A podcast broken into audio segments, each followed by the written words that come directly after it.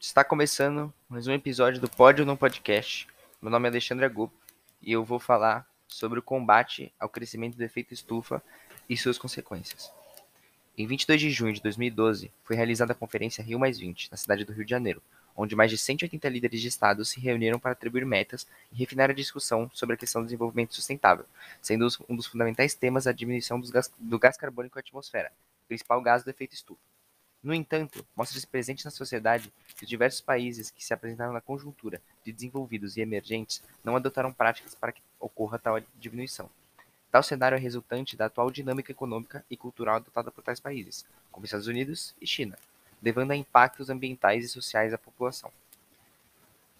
Nessa perspectiva, é importante analisar que as altas taxas de, de, de, de emissão de carbono à atmosfera têm origem histórica. Tal matriz tem como início nos Estados Unidos da América, que manifestou, o estilo econômico e cultural, essencialmente capitalista, American Way to Life,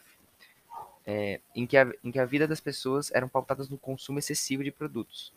em que era exigido grande quantidade de energia nas fábricas, que optaram as fontes de energia mais baratas, baseadas na combustão de hidrocar hidrocarbonetos,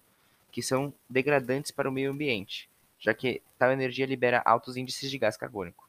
Além disso, com a inserção recente da China no mercado internacional, foi intensificada a concorrência em ambos os países, Estados Unidos e China, aumentando a produtividade dos países e, consequentemente, a emissão de gases do efeito estufa. Pontua-se que tais gases do, do, efeito estufa apresentam propriedades físico-químicas capazes de alterar a harmonia no ambiente ideal para a vivência humana. De acordo com o estudo vencedor do Prêmio Nobel de 2021, realizado por Silkuro Manabe, a partir da dobra do nível de CO2 na atmosfera, a temperatura global aumenta mais de 2 graus Celsius, fenômeno esse conhecido como aquecimento global. Esse aumento da temperatura na superfície terrestre mostra-se mostra prejudicial ao meio ambiente, já que altera o equilíbrio ambiental local,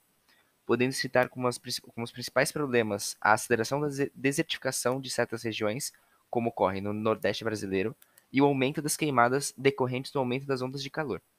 No âmbito social, revela o aumento da fome e escassez de alimentos, já que tal aquecimento leva à morte de diversas culturas agrícolas, peixes e animais, além de que, com o aumento da, te da temperatura nos polos, ocorre o de derretimento das geleiras, que elevam o nível do mar, sucedendo no alagamento de, cidade co de cidades costeiras, deixando-as in inabitáveis. Torna-se imperativo, portanto, que cabe ao Programa das Nações Unidas para, é, para o Meio Ambiente, PNUMA, principal autoridade global que determina a agenda ambiental é, mostrar-se mais rígidos aos grandes emissores de carbonos do efeito estufa, com a criação de novas metas para que ocorra a diminuição da emissão desses gases.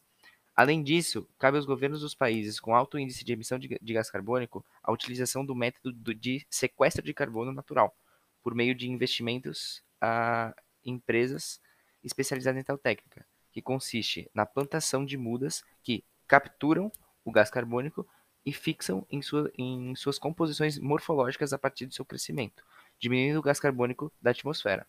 Com tais demandas sendo atendidas pelos estados e, e o PNUMA, a, a humanidade pode, enfim, dar um passo à sustentabilidade, além de garantir o desenvolvimento humano sem entraves.